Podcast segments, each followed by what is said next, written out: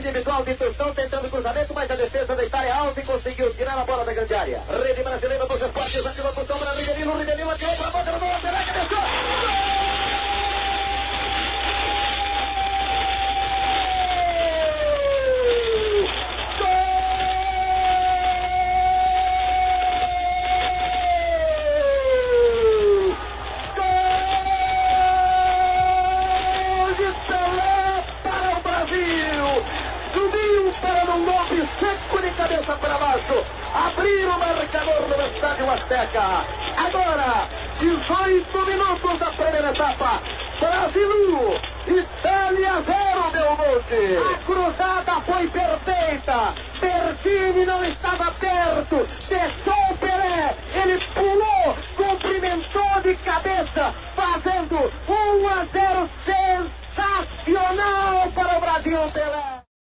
Futebol e o rádio muitas vezes andam lado a lado. Lembrar de grandes momentos da história da seleção resgata a magia da seleção brasileira que conquistou cinco títulos mundiais. Para acompanhar os jogos, o público gaúcho é bastante fiel e devoto ao seu tradicional radinho. Isso também acontece nas Copas do Mundo. E é nesse clima retrô que a gente ouviu a narração do tricampeonato mundial brasileiro de Pedro Carneiro Pereira na final da Copa de 70 pela Rádio Guaíba, que a gente começa o terceiro episódio do Rio Grande Mundialista, o podcast que fala de Copa do Mundo com requintes gaúchos. Eu sou o Elis Rodrigues e junto do Leonardo Moreto vou te mostrar nesse episódio algumas narrações gaúchas marcantes em jogos da seleção brasileira. A gente ainda vai contar com a participação do jornalista, professor e também pesquisador de futebol e de seleção brasileira Carlos Guimarães, que vai explicar um pouco do contexto de cada jogo e a relação dos gaúchos com a seleção canarinho roda a vinheta e vem com a gente. Sou caboclo, amante da minha terra, de um ranchinho lá da serra, eu cheguei e estou aqui. Sou tão simples como a flor da pitangueira, mas eu conheço a bandeira desta terra. Falar dessa relação entre os gaúchos e a seleção brasileira sempre levanta muitas discussões. No decorrer da história, os caminhos sempre se cruzaram. A predominância de nomes do nosso estado na seleção ao longo do tempo demonstraram a força do nosso futebol no cenário nacional. Dos mais antigos, como Paulo Roberto Falcão, Everaldo, Luiz Felipe Scolari e Ronaldinho, até os mais recentes, como Tite, Alisson, Rafinha e Alex Telles. Mas não é apenas no futebol que a nossa terra é referência. Os veículos de imprensa gaúcho, principalmente no que diz respeito ao rádio, costumam realizar coberturas amplas que aproximam o público do ambiente futebolístico. Porém, ao longo dessa trajetória, alguns fatores envolvendo todo o contexto entre CBF e imprensa também contribuíram para mudar a perspectiva do público gaúcho sobre a seleção. O jornalista professor e pesquisador de futebol, também de seleção, Carlos Guimarães, nos conta um pouquinho dessa história. Bom, gente, prazer falar com vocês. Uh, a relação da imprensa gaúcha com a seleção brasileira ela muda com o passar do tempo e ela muda uh, no sentido de que hoje há menos uh, veículos cobrindo seleção. Né? Antigamente, as outras eh, emissoras, além da Rádio Gaúcha, cobriam a Copa também, tinham um acompanhamento cotidiano. Hoje não, por alguns motivos. Primeiro, porque a seleção não joga praticamente aqui, é, joga eliminatória, a eliminatória é, é longa, sim, mas é, esse processo de eliminatórias, que é um campeonato longo, entediante, mais o custo das viagens, mas quando é amistoso bom é lá na Europa, mais o, o, o valor de tudo isso, e mais uma perda de interesse do público com a seleção, para mim vem desde 2006 e o jogo Brasil-França 2006 para mim é emblemático nisso, fizeram com que a seleção não tivesse assim mais uh, tanto apelo aqui no Rio Grande do Sul. Mas historicamente não era bem assim, né? Uh, as, as emissoras aqui, os veículos aqui sempre é, designaram profissionais para acompanhar a seleção brasileira, mesmo em excursões longas, né? É, excursão que a seleção ficava 40, 50 dias na Europa, antigamente tinha isso, né? Ficava 40, 50 dias na Europa jogava contra todo mundo lá, jogava contra sei lá, Alemanha, França, Hungria, é, Rússia e Suécia. Ficava mesmo. Sempre tinha profissionais. Eu lembro numa, numa excursão de 73 que a Rádio Guaíba manda narrador, comentarista, repórter para acompanhar a seleção com é, esse período aí de 30, 40 dias em que a seleção jogou com todo mundo, sabe? Jogou 5, 6 partidas nesse período. Hoje é diferente. Eu vejo que o apelo que o público perdeu fez com que a imprensa também se desinteressasse pela seleção. E até que ponto também, isso que tu falou, das, da, da imprensa parar de acompanhar tem relação com o público e até que ponto foi o público que fez com que a imprensa parasse de acompanhar. Tu consegue ver de onde parte esse desinteresse e essa, e essa falta de acompanhamento da imprensa gaúcha, principalmente? Para mim, isso parte, não parte nem do público nem da imprensa, parte da CBF. É, e da cultura do futebol brasileiro. Vou tentar explicar, tá? E por que, que é depois de 2006? Porque antes de 2006, uh, uh, os veículos acompanhavam de perto a seleção. E havia interesse mesmo com duas edições de eliminatórias assim chatíssimas, né? aliás com uma só, porque o Brasil foi campeão, não disputou, não, não, duas, duas, o Brasil disputa para 2006.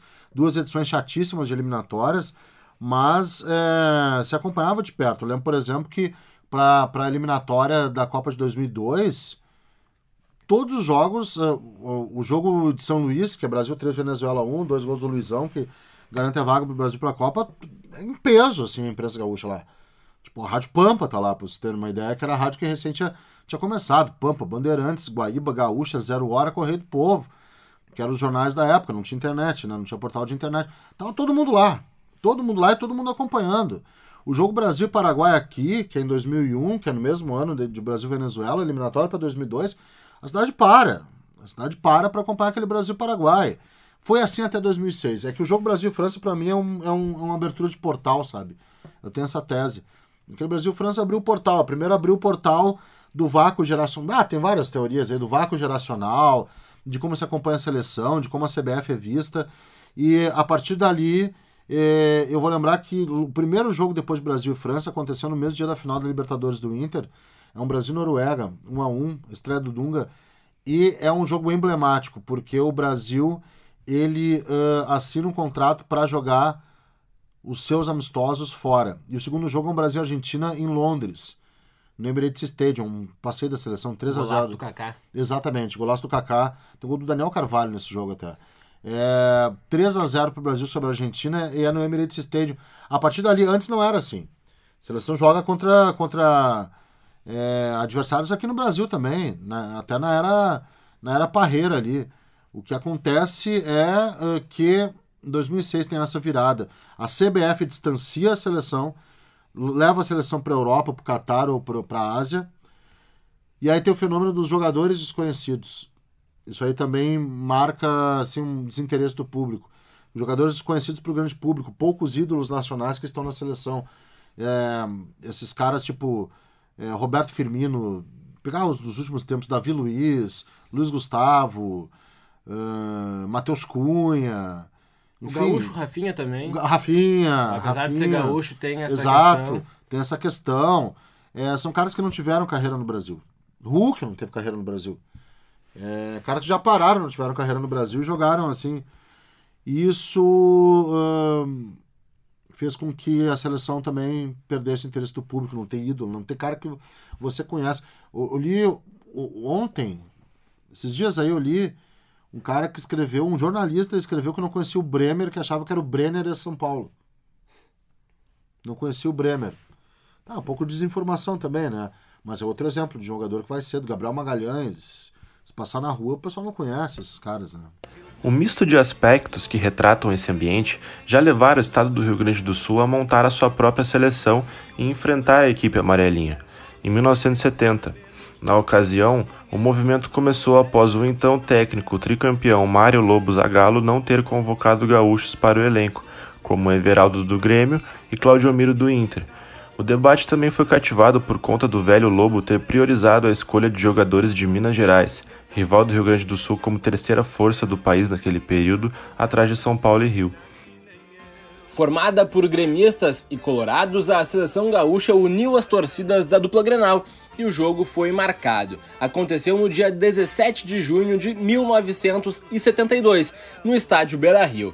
A partida que acabou 3 a 3 com os gaúchos na frente durante quase toda a partida contra a seleção da Copa de 70, seleção campeã da Copa de 70. Os gols brasileiros foram marcados por Jairzinho, Paulo César Caju e Rivelino. Já os gols gaúchos vieram de Tovar, Carbone e dele, o não convocado Claudio Miro. Confira então agora o gol do ídolo colorado na narração do histórico e saudoso Pedro Carneiro Pereira, lenda da Rádio Guaíba. Correu, chegou na linha de fundo, tentou cruzar, cruzou, entrou cabeceou. Gol!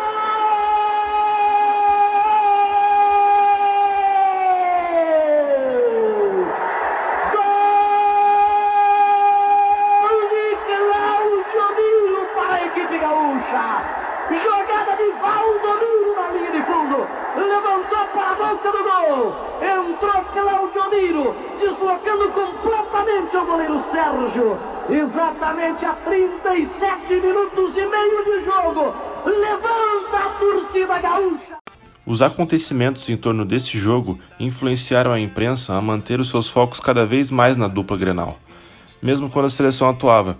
A ascensão dos clubes gaúchos no futebol sul-americano e mundial intensificou muito a paixão do Rio Grande do Sul pelo futebol. Motivados também pela rivalidade que divide o estado, os debates esportivos sobre Grêmio e Inter nas rádios sempre foram mais relevantes para os gaúchos do que para a seleção.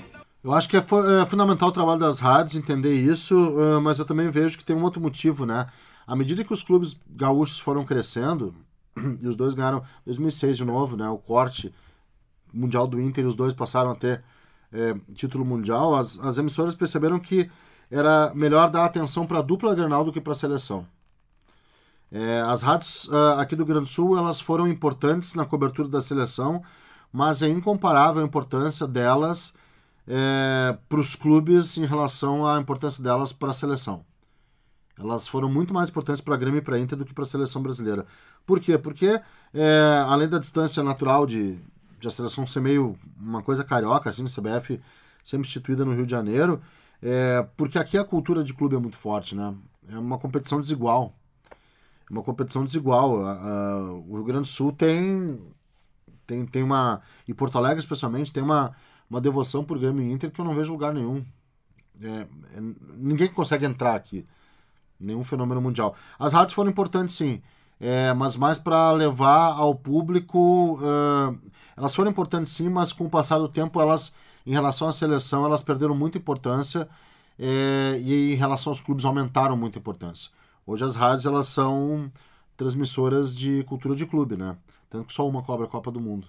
Ainda que o bairrismo corresse na veia da população gaúcha, os profissionais do futebol do nosso estado continuaram participando da construção da história da seleção brasileira.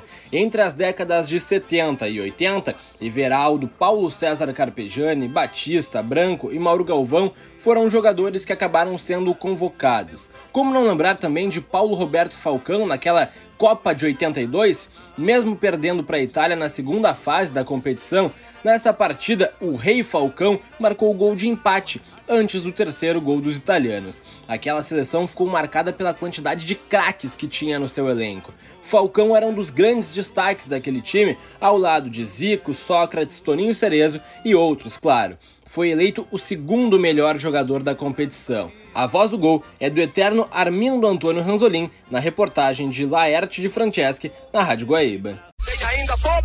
Desse segundo tempo. Bola com o Júnior, carregando o Júnior. Júnior levando uma bola, vai pelo meio Júnior. Passou por um, chegou na entrada da grande área, tocou uma bola para Falcão. Vamos ver o que vai acontecer. Bola com o Falcão, entrou, preparou para a perna esquerda, tirou uma bomba. Gol!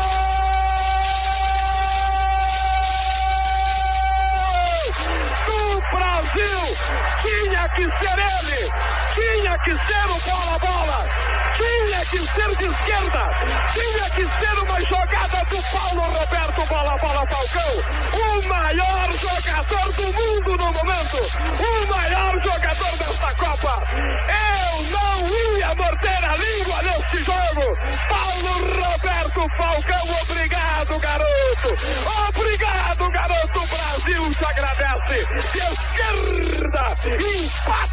23 minutos na.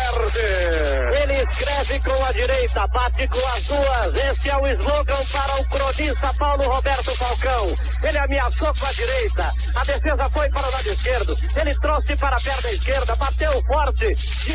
Não viu. Ele é craque no Brasil, ele é craque na Itália, ele é craque da Espanha, ele é craque em qualquer lugar do mundo. Falcão 2 a 2. Com o futebol brasileiro em proeminência, junto aos gaúchos integrando a equipe, as rádios regionais do Rio Grande do Sul também passaram a reforçar suas coberturas em Copas do Mundo. O consumo do futebol no rádio se tornou uma paixão no estado, por conta justamente dessa forte evidência do Rio Grande do Sul no cenário nacional. Isso levou milhares de gaúchos a demandarem uma cobertura cada vez mais completa, permitindo também a competitividade entre os veículos de rádio mais populares. Esse fenômeno teve início na Copa de 1958 e até hoje possui influências daquele período. 58, né? Já começa isso. 50 já tem cobertura. É... Eu acho que pelo consumo de futebol aqui, né? O consumo de futebol é a força de Grêmio, a força do Inter, a força dos campeonatos, é, a força do, do, futebol gaúcho e do rádio gaúcho. Uniu duas forças, porque não adianta também se ter um, um, futebol forte, ter um rádio fraco, né? O rádio do Rio Grande do Sul é muito forte e o futebol do Rio Grande do Sul é muito forte. Essas duas coisas juntas transformaram o jeito da gente ter aqui uma, uma imprensa esportiva que sempre cobriu seleção, que para mim foi perdendo força nessa cobertura de seleção por conta do tamanho que os clubes atingiram e do desinteresse que a seleção passou a ter. Mas é assim uma marca do, do Rio Grande do Sul desde efetivamente para mim desde 58 assim com a, a entrada da Guaíba né na, na, nas coberturas e de 74 para cá com a guerra das duas né que se, até 2010 pelo menos já na década de 90, diversos jogadores gaúchos fizeram parte de uma era marcante para o futebol brasileiro. A música Copa do Mundo é Nossa, em 1990, inaugurou a década que começou complicada para os brasileiros. Apesar da eliminação para o maior rival na Copa daquele ano, a seleção canarinho voltou com tudo para buscar o Tetra em 1994. O elenco estava embalado por craques como Romário e Bebeto, contando também com jovens jogadores, Ronaldo Fenômeno, ainda na época Ronaldinho e Cafu. Mas os gaúchos também foram cruciais naquela campanha. Branco era lateral esquerdo e marcou um gol nas quartas de final contra a Holanda. Teve, claro, como não lembrar do goleiro Tafarel, que dispensa comentários, sendo decisivo também nas penalidades, apesar, claro, do Badio ter errado. E não vamos esquecer de Dunga, que foi o capitão do Tetra como é conhecido por todo o Brasil até hoje, ele que tinha a braçadeira na campanha tetracampeã mundial. Confira então a cobertura da Rádio Guaíba, a narração de Haroldo de Souza, com comentários de Luiz Carlos Reck e reportagem de Luiz Henrique Benfica durante a atuação dos gaúchos nos pênaltis, antes de Roberto Baggio isolar sua cobrança e garantir a taça para o Brasil. Pai Branco, a raça de Bagé, que fez aquele gol tão importante contra a Holanda quando o Brasil estava ameaçado de ficar na metade do caminho. Não decepciona agora, né, Branco? Dois para a Itália, um para o Brasil. Toma distância Branco para a cobrança da penalidade máxima. Chegando com a tranquilidade dos craques, dos homens de Bagé. Ajeita carinhosamente a gorduchinha. Toma distância e vai soltar um tufo. Paluca no centro do gol. Autoriza o árbitro. Arrancou. Chegou, pé esquerdo. Gol!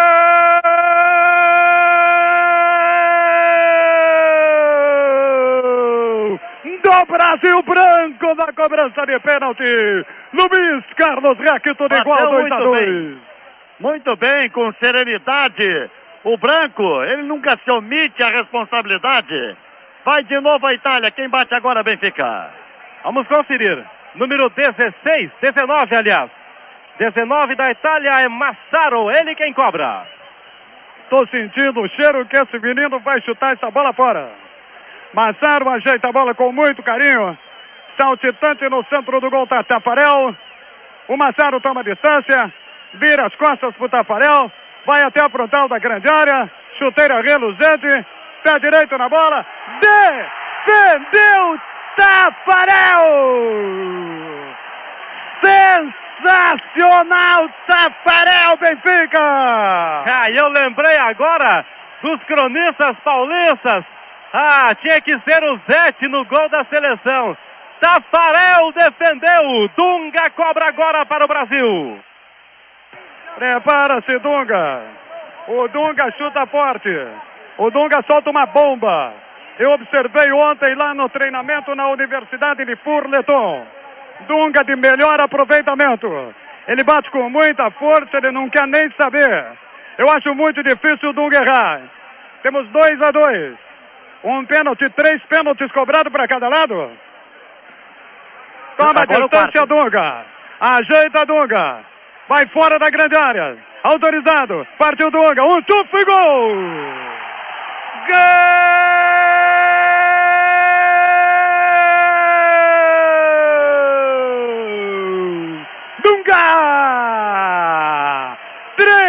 Para o Brasil. Dois para a Itália, Rec. Lá vai Roberto Baggio. Se ele errar, adiós Itália. Erra Baggio. Pega Tafarel. Os gaúchos já fizeram a sua parte. Tafarel pegou um, Branco marcou e Dunga também, Haroldo. 19 horas, 17 minutos, 30 segundos no Brasil. 3 e 18 nos Estados Unidos. Baixo para cobrar o pênalti. Brasil 3 a 2. Partiu baixo, pé direito para fora. Brasil! Gol!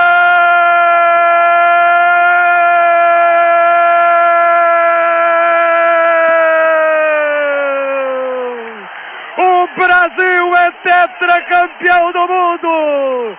É um título para Ayrton Senna! É um título para o meu povo! É a vitória da alegria real de gente que nasceu para ser feliz no futebol! Brasil! Brasil! Brasil! Ginga, ginga, meu povo! O nacionalismo sempre viveu altos e baixos em território gaúcho. Entre tantas questões que afastam e aproximam o gaúcho da seleção, cada Copa possuía um valor intrínseco para a nossa população. Para cada Copa do Mundo, a população do Rio Grande do Sul sempre levava em conta o sentimentalismo e a integração do seu povo dentro do ambiente canarinho. Cara, a vinculação sempre foi assim meio, meio gaúcha mesmo, né? Na verdade variou conforme os anos. É, é preciso que a gente entenda também que em outros momentos não tinha concorrência de internet, tá? Hoje tem concorrência de rede social. Hoje tu vê o que o, jogador da seleção tá fazendo na concentração, sabe? Antigamente tu, tu imaginava. É, eu acho que em 68 o sentimento era, desse nacionalismo era grande aqui. 58 e 62 eu coloco como uma coisa só, porque não teve ali muita diferença, por conta ali da, dos anos JK, do desenvolvimento brasileiro, é, da descentralização de Rio-São Paulo. Tinha um motivo aqui muito forte de orgulho, que era é, o, o, orgulho gaúcho, que capitaneou, por exemplo, campanha de legalidade, que foi entre as duas Copas, que é 1961, né, com o Brizola. Então ali eu acho que havia um sentimento de orgulho também para alguns atletas que eh, estavam presentes na seleção brasileira. 58 tem como campeão, por exemplo, o Oreco, que é um jogador que surge no Internacional. Em 58 ele está no Corinthians, mas é um lateral esquerdo. Lateral esquerdo, né? Um campeão do mundo pela, pela, pela seleção brasileira. 62 tem o Calvete também, que é um jogador uh, que era do Grêmio, né? Uh, tava no Santos na época, mas que surge no Grêmio junto com o Ayrton, assim, né? Uma, uma dupla de zaga conhecida. 70, não vou nem falar do Everaldo, que era o, grande representante aqui do, do Rio Grande do Sul. Então tinha muito por esses jogadores, mas também por uma ideia de se entender mais brasileiro, sabe? É, esse lance de o Sul é o meu país é uma coisa muito recente, assim, é, não, é, não é uma coisa que tinha nessa época. É, se tinha uma ideia mais nacionalista, assim, mais de estar é, dentro da República. Então, o sentimento de 58 e 62 era sentimento da torcida, assim. É, em 70, muito semelhante ao que se tinha, né? Mas é, tinha um sentimento pelo Everaldo, por exemplo, que era um jogador importante é, e titular da seleção brasileira, mas era muito difícil um brasileiro torcer contra o melhor time que o mundo já apresentou. Cara, em 94 era um sentimento meio de, bah, a gente, não, uma geração toda que nunca viu o Brasil ser campeão, sabe? Isso incomodava, assim, ou uma geração que não via há muito tempo o Brasil ser campeão, meio que uniu o país também. E em 2002 o efeito Filipão, né? Que é um efeito gigantesco, assim, para torcer pela seleção. É, nos, os títulos foram torcidos aqui. Eu, eu, aliás, todos, eu acho que tirando aquela bagunça de 2014, que é uma coisa que envolve muito política, mas que eu vi, que você via clima de Copa não. A gente via clima de Copa, vocês lembram, né? Em 2014, a gente via clima de Copa na rua. Mas a gente não via um clima de Brasil na rua. Era muito confuso 2013, no meio das jornadas de, de junho, a Copa das Confederações, todo aquele, aquele problema. Em 2018 a gente não viu Copa do Mundo, tá? Não viu Copa do Mundo. Foi uma, uma, uma ressaca, uma coisa. A gente, a gente viu os jogos, a gente é meio foi de futebol, mas na rua a gente não viu Copa do Mundo. Não viu. Era forçado. É, então, muita, 2010 menos também que 2006. 2006 é o ponto de corte, gente. 2006 é, uma, é, um, é um portal que se abre dentro do futebol brasileiro. E o futebol acompanha a política, tem muito a ver com 2013, muito a ver com 2014. 2018, que é aquela coisa meio sem sal, sem graça, representava o que o país estava sentindo. Tomara que 2022 venha, né? Falando de 2002, o ano do Penta, com uma equipe cheia de estrelas, o Brasil, do emblemático técnico de Passo Fundo, Luiz Felipe Scolari, o Filipão passou por um momento turbulento nas eliminatórias e chegou contestado no início do torneio, se classificando em terceiro, somando seis derrotas e ficando a três pontos da Colômbia, primeiro time fora da zona de classificação. A campanha do Brasil nas eliminatórias não gerou muitas expectativas no público. Nessa Copa, além, claro, do Filipão, o Rio Grande do Sul foi representado pelos gaúchos Anderson Polga, zagueiro do Grêmio, e claro, do craque Ronaldinho Gaúcho. O Brasil acabou superando as adversidades das eliminatórias e engatou as sonhadas sete vitórias, conquistando o Penta de forma invicta. Na final, a poderosa Alemanha, do então melhor jogador e goleiro do torneio Oliver Kahn, não foi para para a seleção de Filipão ouça um dos gols de Ronaldo Fenômeno nessa vitória por 2 a 0 na narração de Pedro Ernesto Denardim na Rádio Gaúcha. Os comentários são do professor Rui Carlos Osterman e a reportagem de Antônio Carlos Macedo. É uma decisão de gigantes, de quem já fez 14 finais entre Brasil e Alemanha. Olha a bola para o Ronaldo. Fenômeno. Dominou, tentou levar, caiu. Caiu de Maduro, não houve nada. Cortou Rama. 9 deu a bola para Rama. Rama marcada pelo Ronaldo. Ronaldo foi lá como ladrão, tirou dele, deu para Rivaldo. Devolve no Ronaldo, tentou a bomba, agarra o goleiro, larga, voltou para o Ronaldo. Gol! Gol!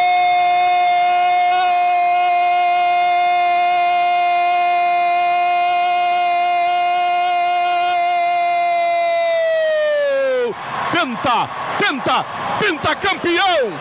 Penta, penta, penta campeão! Penta, penta, penta campeão! Brasil, Brasil, Brasil! Penta campeão Brasil! E tu, Ronaldo? Tu, Ronaldo Nazário? Eu te levo à categoria de rei do Brasil! Não de uma monarquia velha, cheia de pó, mas a monarquia da juventude brasileira, das crianças brasileiras que foram lembradas nesta Copa do Mundo, das crianças marginalizadas, das crianças que estão nas esquinas flageladas pela sociedade brasileira. Eu te elevo à categoria de rei do Brasil, Ronaldo, porque elas vão vestir tua camisa com orgulho. O Brasil é penta! O Brasil é penta!